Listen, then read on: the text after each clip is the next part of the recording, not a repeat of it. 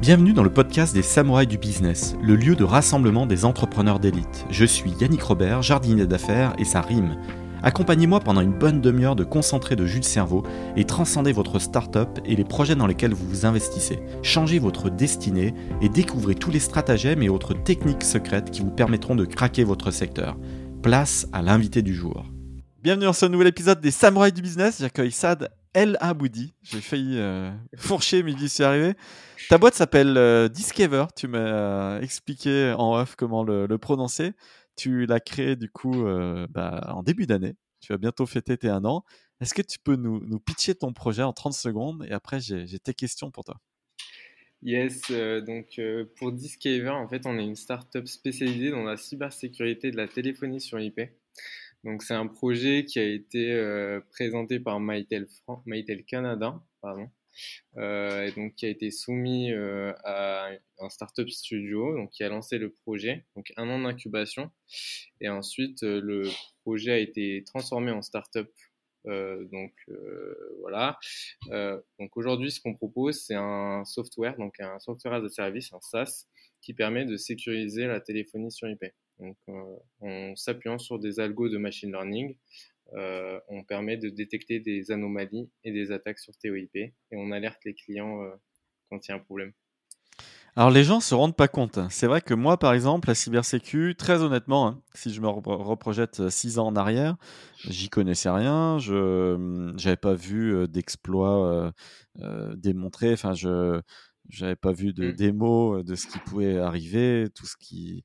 Et en réalité, le champ des possibles est juste gigantesque.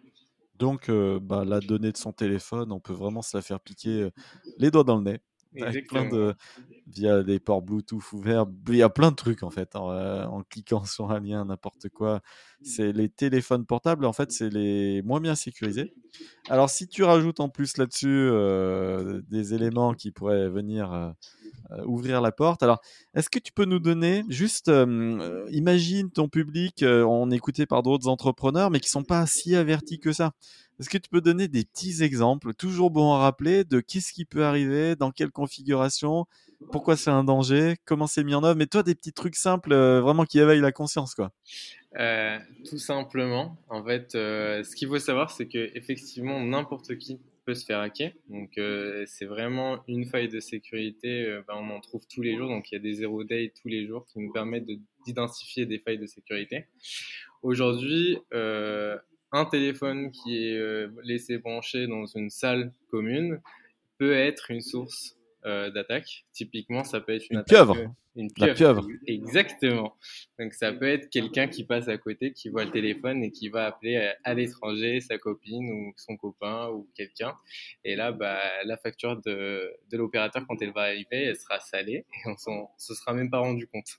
Ah, Euh, alors après, on peut, euh, les numéros spéciaux et les numéros à l'international, ça peut se, se couper assez facilement. Si c'est juste l'appel euh, non surtaxé, on n'est pas sur une attaque.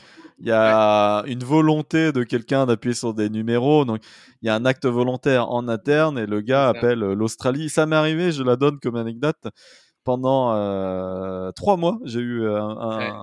un- un collaborateur qui a appelé l'Australie pour préparer euh, son départ sans que je le sache, tout ça, et, et des notes de téléphone, euh, c'était 600 euros en plus par mois. Donc, euh, le jour où j'ai découvert, bon voilà, c'était évidemment trop tard, mais j'aurais pu très aisément le couper. Voilà, j'aurais pu mettre la zone hors France sur ce poste-là très précis, inaccessible, et les numéros surtaxés inaccessibles. Donc, je vois, mais vraiment une attaque, un truc euh, malveillant qui, pourrait survenir. Donc un truc malveillant, bah, en fait, aujourd'hui avec le passage en SIP, donc le passage de la téléphonie vers IP, euh, bah, en fait, euh, tout simplement, se connecter sur un serveur PBX ou un serveur téléphonique, c'est pareil que se connecter sur n'importe quel autre serveur, donc avec un identifiant et un mot de passe. Donc typiquement, aujourd'hui, on peut usurper une identité de quelqu'un et se connecter sur le serveur téléphonique comme étant euh, n'importe quel autre utilisateur de la société, donc en étant légitime. Et donc c'est ce qui c'est ce qui arrive tout simplement aujourd'hui, c'est que euh, euh, on va se l'attaquant va se connecter en étant tout, tout à fait légitime sur le serveur. Il va s'identifier avec des identifiants et tout simplement parce que l'utilisateur, bah, il aura pas bien configuré son mot de passe, il aura pas mis un mot de passe fort. Et ça, en fait, tout le monde le fait pas. Clairement, personne va configurer ses extensions, ses mots de passe SIP parce que c'est téléphonique. On a juste un numéro de téléphone qui nous a été attribué qu'on va utiliser. Personne va aller dans le détail de cette configuration-là. Et moi, je pense que de plus en plus d'entreprises, euh, quand elles vont commander leur ligne téléphonique chez leur opérateur, il n'y en a aucune qui va configurer son, ses, ses comptes utilisateurs. Et dans ce cas-là, bah, c'est des mots de passe qui ont été faits par défaut qui vont être attribués. Et donc, euh, bah, ça, c'est une grosse faille de sécurité, déjà. Alors après, ça dépend de qui est l'opérateur, mais les acteurs historiques n'y passent peut-être pas beaucoup de temps. Tu as des acteurs un peu innovants qui, qui, ont réfléchi à la, solution quand même. j'espère, j'espère. Nous, on milite pour dire qu'il faut changer, qu'il faut, qu'il faut appliquer des règles minimes de sécurité. En fait, dans le, domaine de la sécurité, on n'est jamais à 100% sécure. Ce qu'on peut faire aujourd'hui, c'est vraiment limiter le champ d'attaque. Donc en prenant des, bonnes recommandations, en appliquant des bonnes euh, configurations, etc. Donc ça, c'est ce qu'on peut faire aujourd'hui, c'est ce que la majorité pousse à faire pour limiter le champ d'attaque. Ce qu'on peut faire aujourd'hui, c'est réduire euh, ou plutôt augmenter la difficulté à se faire attaquer ou à se faire euh usurper ou à se faire bah, du coup euh, attaqué par un, hacker qui Alors, je vois bien ta, ta problématique. Euh, du coup, comment tu commercialises Comment tu fais prendre conscience? Parce que déjà, il faut que tu repères les, les parcs téléphoniques. Tout le monde euh, n'est pas équipé en, téléphone SIP ou tu as, même des boîtes qui sont 100% par exemple sur des portables, des choses comme ça. Enfin, en fait, chaque entreprise a une, euh, une, ossature téléphonique différente. Comment toi, tu vas aller cartographier ça? Comment tu vas pénétrer le, le marché? C'est quoi ta stratégie? Donc c'est vrai qu'on ne peut pas savoir à l'avance euh, si telle entreprise est sur IP ou pas, mais c'est un des critères qu'on va poser euh, dès le départ quand on va essayer de prospecter. maintenant, il y a d'autres façons de faire que moi je préfère aujourd'hui, c'est vraiment de passer en vente indirecte. Donc comment je fais? Je passe directement avec des intégrateurs télécoms ou des opérateurs parce que eux ils connaissent leurs clients, ils connaissent le parc de leurs clients et donc ils savent très bien qu'il y a un besoin, que les clients doivent être sensibilisés. Donc le plus gros sujet aujourd'hui chez nous, c'est la sensibilisation par rapport aux attaques, par rapport aux risques et par rapport aux conséquences aussi euh, de, cette, euh, de cette faille de sécurité qui est le SIP. Donc euh, en passant par l'intégrateur et l'opérateur, on, on, résout deux coups, deux, deux, fois, deux, deux, sujets différents par le même coup. Donc la personne, elle se porte garante de la solution en disant, bah voilà, il y a des failles de sécurité, mais par contre, on vous propose une solution comme Discover pour la combler ou pour la réduire. C'est d'autant euh, plus pertinent pour toi que euh, je pense que ton, ton modèle te, te l'impose un peu. Parce que hum, bah, ton public cible, il va pas être si facile que ça à, toucher, tu l'as dit. Et puis en plus, je pense que le temps qu'ils prennent vraiment... Enfin, tu as besoin d'un tiers de confiance qui vienne certifier un peu la solution, la recommander parce que bah, sinon, euh, en cybersécu, en fait, il faut toujours quelqu'un qui soit au milieu et qui dise oui, chichi, vas-y, ça, c'est, du sérieux. Parce que toi, en direct, on sait pas. Toi, comme tu, tu préconises, toi, tu, tu parles de, d'attaque, de trucs. Quand tu es l'opérateur et les, gens euh, se disent tiens bon finalement il n'est pas capable d'attaquer lui aussi comment lui faire tu vois ce que je veux dire? Exact et eh ben en fait c'est un des plus gros sujets aujourd'hui quand tu as un tiers de confiance qui te qui se porte garant de ta solution. Déjà de un il a toute la crédibilité de se porter garant parce que c'est lui qui opère ce service là de téléphonie. Et de deux euh, bah, ça lui permet de derrière proposer une une solution à sa faille, si on peut dire, parce que normalement, euh, il considère pas comme une faille chez lui, mais plutôt chez son client. Parce que là, encore une fois, quand on va parler de sécurité, est-ce que c'est l'opérateur qui fournit le service de la téléphonie qui est responsable ou est-ce que plutôt c'est le client final? Là, c'est un gros sujet encore. Euh, la, la, seule réponse que moi j'ai, c'est que si jamais vous faites euh, attaquer, qui est-ce qui va payer la facture? Est-ce que c'est l'opérateur ou est-ce que c'est vous? Donc ça dépend. Ça devrait être l'assureur. Attention, il y, a, des assurances cyber risques et c'est important de les souscrire. C'est important de les souscrire, mais tout le monde n'est pas souscrit à une assurance cyber. Est-ce que tu parlais de Channel Est-ce que les assureurs sont et là, là, je ne rigole plus, je, suis très très sérieux. Est-ce que les assureurs c'est pas des distributeurs assez idéaux pour toi? Euh, C'est une question que je me suis posée euh, en me disant est-ce que passer par un assureur qui pousserait la solution Discover pour réduire le champ de, bah, du coup, le champ d'attaque et du coup réduire les possibilités de payer à son client quand il se fait hacker. Est-ce que c'est pas une mauvaise idée? Ça peut être une très bonne idée. c'est un sujet qu'on est en train de voir en interne pour essayer de le pousser, mais on n'a pas encore avancé dessus. Parce que tu peux les faire rentrer à ton capital, et après, euh, bah après, ils ont encore plus envie de te pousser. Euh, c'est vrai. commercialiser. Maintenant, on peut pas faire rentrer tout le monde dans le capital. Il faut faire des choix. ah mais les assureurs, en fait, ont des beaux fonds de venture. Et, donc, euh, et ils sont souvent en recherche de, dossiers. Il n'y a pas tant de, de, de gens il n'y a pas tant de dossiers qui tournent comme ça qui peuvent cadrer à, leurs critères de recherche. C'est peut-être une bonne piste. comment tu te finances Toi, tu as parlé de, de Startup Studio, mais c'était peut-être plus de l'aide opérationnelle. C'est quoi ton. Tu as, fait un petit seed, des business angels? Comment ça se passe? En fait, euh, le Startup Studio a accompagné Discover donc, euh, pendant un an euh, sur la partie projet, donc quand, quand, le projet a été lancé. ensuite, bah, du coup, à la fin de l'année, on a fait un seed euh, auquel a participé un fonds d'investissement et d'autres euh, des business angels et euh, d'autres fonds d'ailleurs. Pour combien de montants la grosse louche hein, sans secret industriel? Entre 500 et 700 k. Ah oui, bah ça c'est un beau tour, félicitations. Merci. donc voilà, ça a été un premier seed et, et, et puis voilà, donc on, a réussi à convaincre du potentiel de la société. Le fait aussi que c'est un problème qui a été soulevé par un constructeur téléphonique, donc un, des premiers constructeurs téléphoniques et des plus gros aujourd'hui, donc qui est Mytel, ça a aussi apporté sa valeur euh, dans, dans le business plan et aussi dans la définition du produit et dans la définition de la stratégie derrière.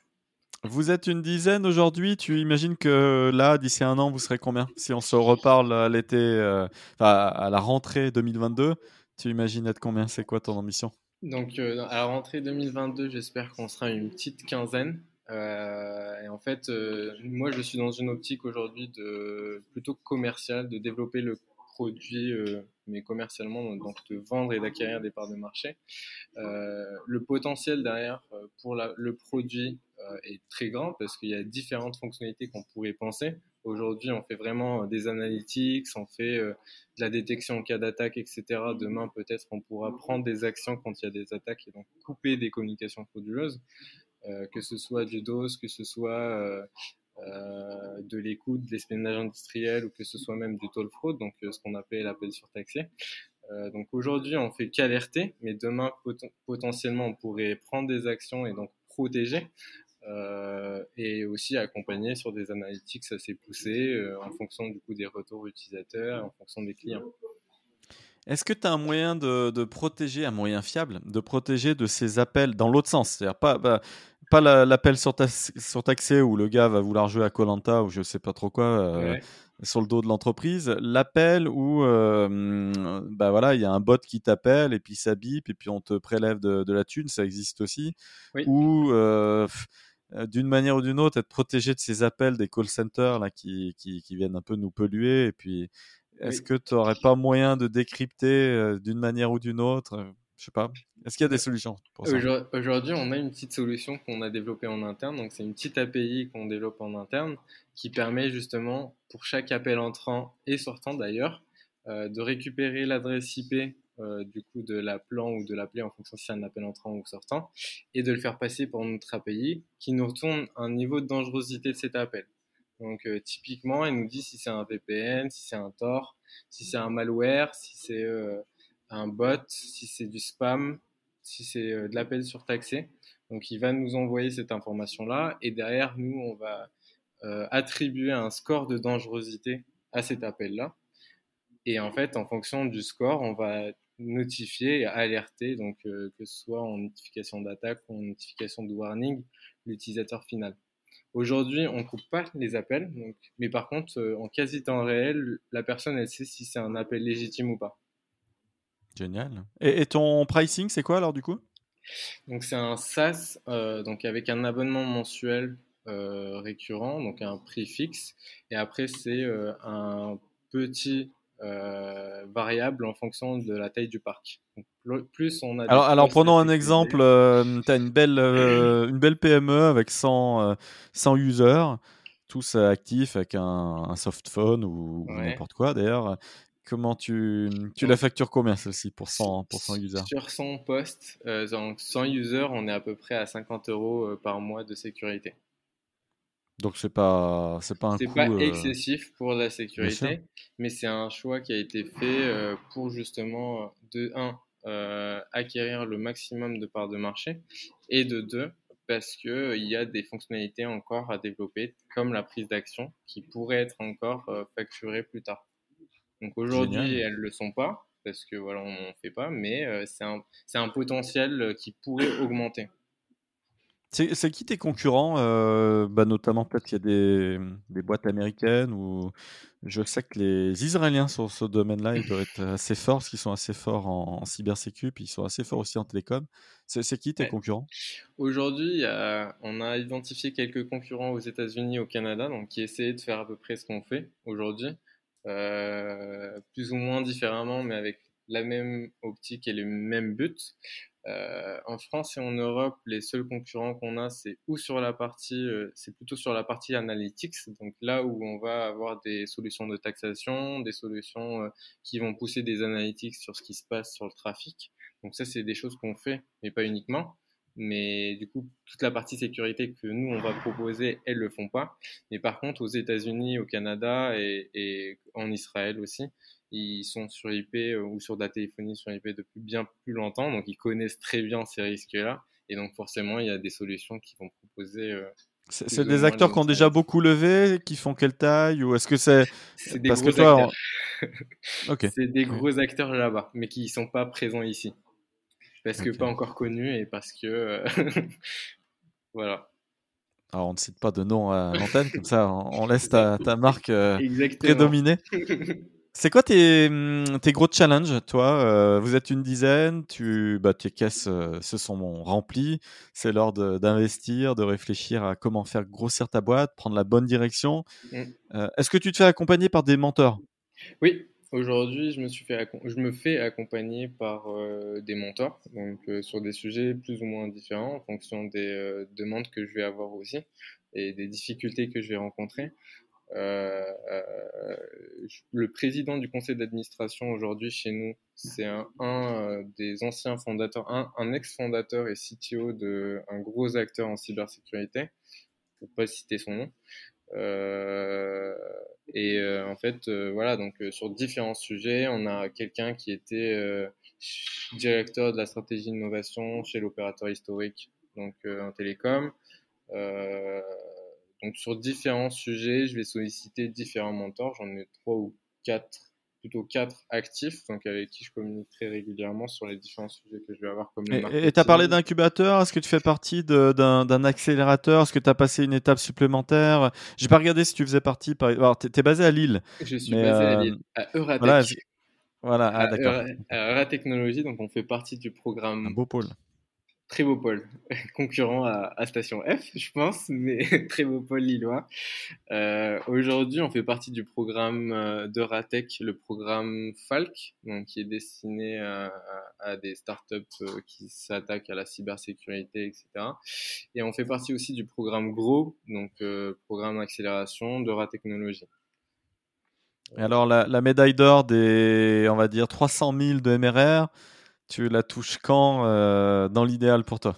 300 000 de MRR euh, C'est là où tout se passe. Hein. C'est là où tout se passe, exactement. Moi, je pense, euh, je, j'espère en tout cas la toucher d'ici 2-3 ans. mais ça peut aller vite en fait en fonction. nous, on mise tout sur l'effet boule de neige. En fait, ça peut aller très vite à partir du moment où les gens prennent conscience des risques et de la problématique derrière, ça va plus facilement. Euh, ça va plus facilement signer. Décembre 2023, je repasse, on refait un petit épisode et, on, voit, on voit où t'en es alors. et, 2025, euh, la licorne. c'est quoi tes problématiques Là, on enregistre un 4 octobre 2021. Toi, en tant que CEO, Alors justement, je disais, tu as, levé, tu as des investissements à faire, tu as des décisions un peu stratégiques. Toi, tu peux employer. Tu as le champ des possibles ouvert, mais, mais en même temps, il faut pas se tromper. Tu pas non plus encore levé 5 bars ou 10 bars. Donc l'argent est précieux. C'est quoi tes, tes points les plus importants? Donc aujourd'hui, le point le plus important, c'est de savoir où mettre la trésor et le cash. Donc vraiment savoir dépenser, euh, ne pas dépenser euh, bêtement et mettre euh, l'argent sur des sujets qui sont pas forcément intéressants, ou plutôt sur le court terme.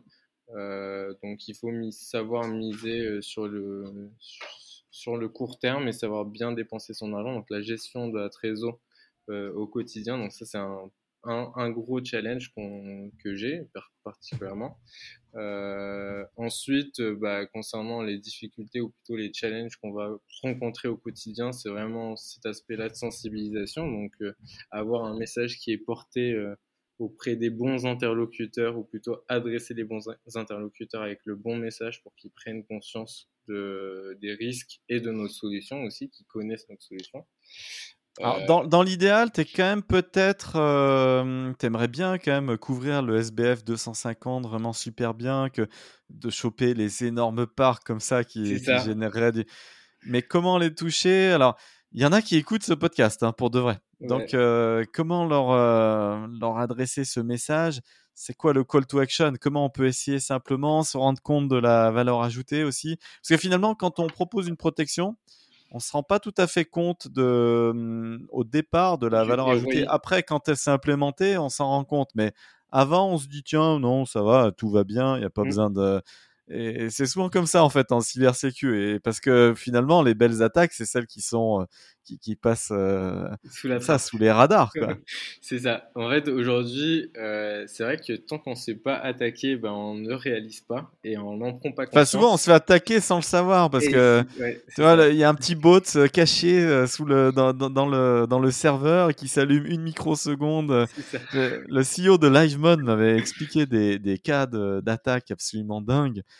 Et, voilà, avec des outils, des outils de monitoring, on pouvait euh, comme ça aussi déceler des activités un peu anormales.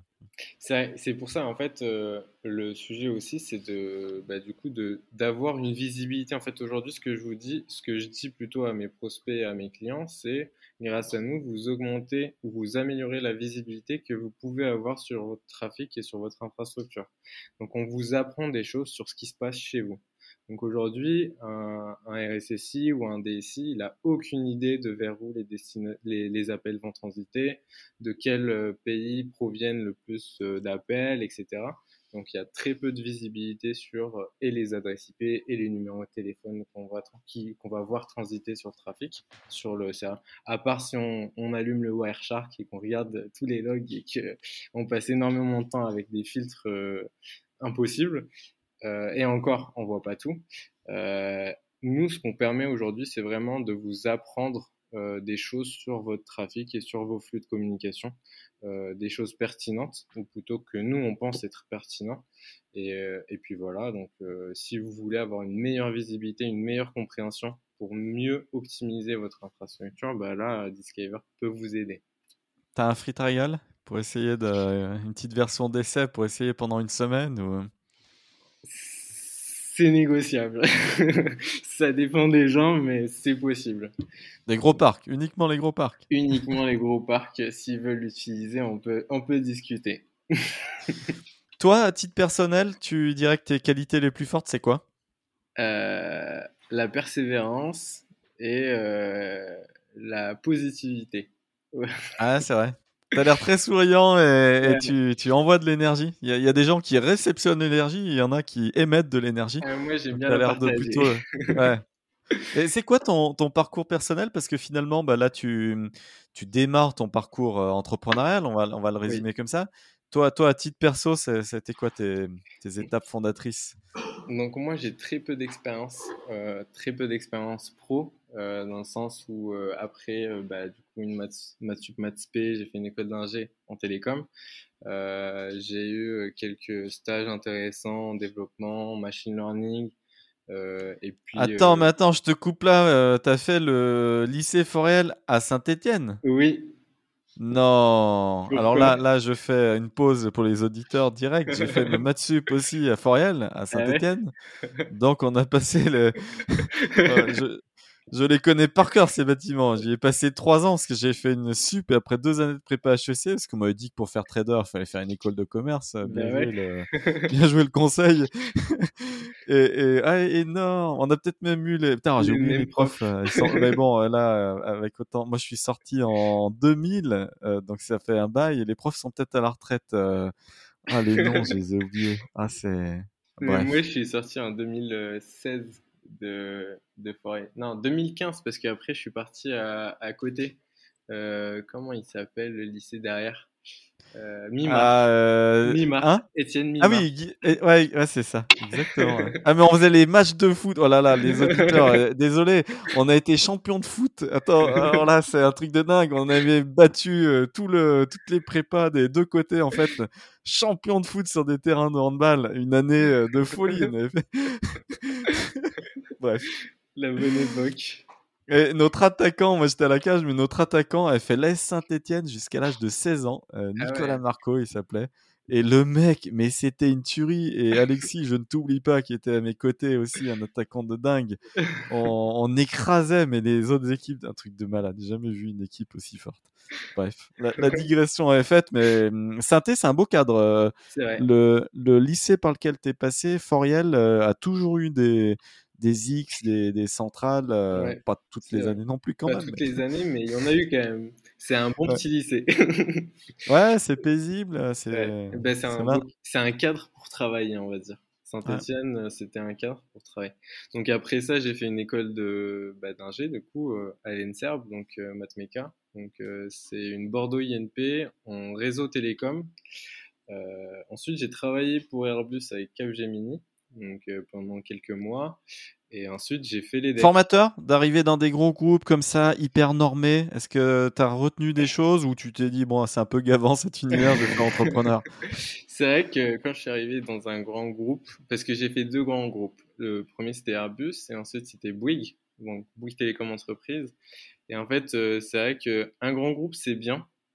Maintenant, c'est vrai que euh, moi j'ai toujours voulu sortir de ce de ce cadre-là et avoir euh, bah, travaillé dans une petite équipe, euh, travailler. euh, Eh oui, parce que tu as des etc. reporting à faire et tout, tu as des hiérarchies. normé. euh, Ouais, ouais. c'est ça, c'est beaucoup trop. Mais moi, je te dis ça, je suis quand même passé par des énormes banques d'affaires, mais j'ai eu l'avantage, comme j'étais trader compte propre, que ce soit de l'entrepreneuriat. On était vraiment, limite des cow-boys, mais on, on pouvait vraiment faire ce qu'on voulait. Voilà. On était Bah, des électrons libres à l'intérieur de ces banques d'affaires. Et hum, à, partir du moment où tu restes dans tes limites de risque, tu as des départements de risque euh, énormes, mais sinon, tu fais vraiment ce que tu veux. Et donc, euh, j'ai pas ressenti ça quand même euh, pendant mes, mes années en banque d'affaires. Bon, donc ça Alors, dépend. moi, j'aime bien aller dans tous les sens et aller très très vite et tester plein de choses différentes. Et ça, c'était un peu, j'étais un, je trouve, hein, peut-être que d'autres personnes n'ont pas eu la même expérience, mais je trouve qu'on a beaucoup plus de liberté à toucher à tout quand on est dans une startup que quand on est dans un grand groupe. Euh, au quotidien, dans une startup, on fait quand même pas mal de choses différentes, donc euh, ça, c'est vachement stimulant et, et, euh, et intéressant. Dans les grands groupes, c'est un peu différent. Bon, après, ça dépend aussi des métiers qu'on va faire. Et, et- et après, donc, euh, le master euh, à l'EDEC, comment tu as réimbriqué ça? Parce que finalement, tu es passé par Saint-Étienne, par Bordeaux et, et après Lille. Ouais. Euh, finalement, c'est assez surprenant euh, d'un point de vue géographique. C'est vrai, j'ai fait Saint-Étienne, Bordeaux, Toulouse, Lille. Après, je suis parti à Paris pour travailler chez Bouygues, donc sur les marchés publics grands comptes. Donc là, j'étais avec l'équipe parisienne, euh, donc l'équipe commerciale parisienne. Donc on travaillait sur différents sujets, sur différents appels d'offres. Et ensuite, Et, et tu t'es pas bah, posé la question de créer la boîte à Paris ou parce que là, tu as remonté à, à Lille, mais il y avait des raisons particulières ou... En fait, je me suis fait contacter par euh, le président de d'Alacrité, qui m'avait euh, contacté sur LinkedIn, donc le Startup Studio, et c'est lui qui m'a euh, invité du coup à, à passer des entretiens avec lui pour rejoindre justement euh, cet écosystème-là. Mais je, je pensez pas revenir à Lille. Hein. c'était, Attends, Lille, c'est vraiment sympa. Bon, à part le climat, mais la, ville en elle-même, moi, j'adore. Ma femme vient de Lille et le centre-ville est vraiment animé. C'est, joli, c'est sympa, c'est calme. Mais, moi, j'aime bien le sud et j'aime bien le soleil. Donc, quand on m'a dit qu'il fallait aller à Lille pour travailler. eh ouais, faut faire des choix. Hein. Faut faire des choix. Pour résumer ta, ton épisode, donc euh, j'ai quatre piliers dans les samouraïs la discipline, la créativité, le côté euh, fearlessness, le côté sans peur, et l'intégrité. C'est lequel qui te résume le mieux? Discipline, créativité, fearlessness et intégrité. Euh, tous. Mais je dirais quand même fearlessness. Ok. Ouais, je pense. Euh, Attention, parce que es dans le. Normalement, on limite les risques en cybersécurité. Donc là, tu prends des risques en, disant euh, Moi, je suis sans peur. Ouais, mais ça, c'est plutôt le côté entrepreneurial. Donc, euh, je parle pas de Discover, là, je parle plutôt du côté entrepreneurial et de l'aventure Discover, pas de ce qu'on fait dans la société, hein, bien évidemment. Non, non, mais attention, euh, je, je, disais la blague, mais en réalité, les pilotes de Formule 1 sont ceux qui prennent le plus de risques, tout en ayant une équipe qui les minimise pour eux et des technologies qui les minimisent pour eux. Mais t'es le conducteur du bateau, donc euh, enfin de, de, la Formule 1, donc tu es quand même bien obligé de prendre des risques. Donc les deux peuvent très bien cohabiter. En Exactement. C'est exact... un très bel exemple, je trouve. Bah, si l'humain n'est pas là pour prendre des risques et qu'on attend de l'IA qu'elle euh, qu'elle en prenne, on est mal barré. Autant qu'elle euh, cherche dans sa euh, ouais, les algos souvent ils sont là pour il y a plein d'algos de minimisation de, de trucs comme ça, ouais. De, ouais, de, lissage, de toi. Et donc ils savent bien faire, mais créer du créer le bazar en réalité ou, ou en tout cas faire qu'il y ait des exploits et donc créer des choses qui n'ont jamais été créées euh, puisque bah, les algos maintiennent des choses qui ont déjà existé finalement. Si on résume la, philosophie. Et l'humain est là pour faire le, petit pas qui, qui, qui, en sera un grand pour l'humanité. Donc euh, il y a besoin de prendre des risques en fait. Il y a besoin d'aller sur la Lune. En fait, l'aventure, justement, l'aventure entrepreneuriale, c'est justement ça c'est de prendre des risques, tenter des choses, essayer, euh, voir ce qui marche, ce qui accroche, ce qui intéresse. Et en fait, euh, on fait ça perpétuellement, hein, on fait ça tout le temps. Suivre son instinct Est-ce qu'il y a quelque chose qui, dans ton instinct, t'a guidé? Parce que le, côté fearlessness, c'est aussi avoir de la ténacité. Euh, tu as cité ta, ta persévérance, mais c'est aussi avoir de l'instinct. Toi, tu, tu es un homme d'instinct? Je suis souvent mon instinct, même si euh, des fois j'essaie de rationaliser et voir quand même ce que ça pourrait avoir comme conséquence si jamais on se lance dans telle ou telle chose. Mais c'est vrai que ouais, l'instinct est très très important. Ouais. Il faut savoir où aller, ou sentir où aller. des fois, on sent qu'il y a des trucs qui sont un peu chelous et il y a des vraies raisons. Et hum, en cybersécurité, ça, ça, aide en fait de suivre son instinct. on se dit, tiens, c'est, hum, je sais pas, ça paraît bizarre. Pourtant, bon, non, c'est assez calme, il s'est rien passé. Mais tu sais, il y a eu un petit truc, un petit pixel noir qui est apparu sur l'écran après qu'on ait cliqué sur un lien. Oh, c'était un peu bizarre. Bon, non, mais ça doit être rien. Mais non, non. En fait, ton instinct, il t'a dit, euh, non, c'était bizarre au début. Donc, euh, tu devrais mieux t'arrêter là et te dire, mmh. tiens, je sais pas, ça va peut-être télécharger un petit truc. Euh, c'est totalement ça. Des fois, il faut savoir prendre son temps et, et, regarder euh, et écouter ses, ses, instincts et écouter son instinct parce que ça peut valoir le coup, ça peut nous sauver pour plus tard. Tu as, fait une levée de, de seed, voilà, euh, un joli billet de ce que je comprends, voilà quasiment 700 000 boules, ça, ça commence à cogner. Et hum, est-ce que tu prévois de lever en 2022 On est écouté par des fonds. Donc attention, là c'est le, c'est le moment de tendre des perches. Est-ce que est-ce que tu as des projets de belles levées l'année prochaine? Et, hum, et quel type d'investisseur tu recherches dans ces cas-là? En fait, il y a des projets. Euh, il y a des projets pour l'année prochaine, sachant que je commence déjà à me faire contacter par quelques fonds, euh, donc qui sont potentiellement intéressés euh, et par la solution et par euh, le business plan, bien évidemment. Euh, donc, euh, on On l'a compris, hein, 300 000 de MRR fin 2023, c'est noté. Hein. donc, ça, ça, peut, ça peut trouver, ça peut, ça, ça peut on peut trouver des gens qui sont intéressés par ce genre de, de, projet. les, meilleures rencontres sont font comme ça, hein, quand même, quand le fond a envie à écouter le truc et finalement quand le fond est proactif. C'est vrai. Et, aujourd'hui, son propre instinct lui aussi. Exactement. Aujourd'hui, c'est pas moi qui vais les chercher. Euh, en tout cas, euh, j'en reçois quelques-uns qui me contactent. c'est prévu pour 2020, fin 2022 plutôt, plutôt été 2022, fin 2022. Donc en fonction de ce qu'on aura atteint comme, comme objectif à ce moment-là, on verra si on a besoin de faire une levée de fonds ou pas. Euh, sachant que euh, le but c'est de pas faire une levée de fonds à 700 mais plus. Donc euh, ah bah oui, il faut aller du, du, 4 millions là. Exactement. Donc d'ici là, faut prouver le faut prouver le business et faut prouver que on les mérite les 4 millions. Bah écoute, je suis sûr que ça va bien se passer. Je t'envoie plein d'ondes positives euh, qui passeront tes filtres et tes radars. Des ondes euh, naturellement vraiment sans, sans malware. c'est gentil. Je les capte très bien. bon, bah Sad, plein de bonnes choses. Merci pour cet épisode chargé en, énergie positive, je le redis, et ça fait plaisir. Et hum, c'est communicatif. Si vous êtes CEO, que vous avez ce type de problématique, vous avez envie de, de regarder s'il n'y a pas des, des altacs un peu insoupçonnés, mettez votre euh, RSSI sur le coup, surtout si vous êtes des, des grosses boîtes du SBF 250. Allez-y, foncez, donnez euh, leur chance aux startups françaises, aux, pépites tech tricolores. Merci Sad. Merci Plein de bonnes choses. À bientôt. À bientôt. Au revoir.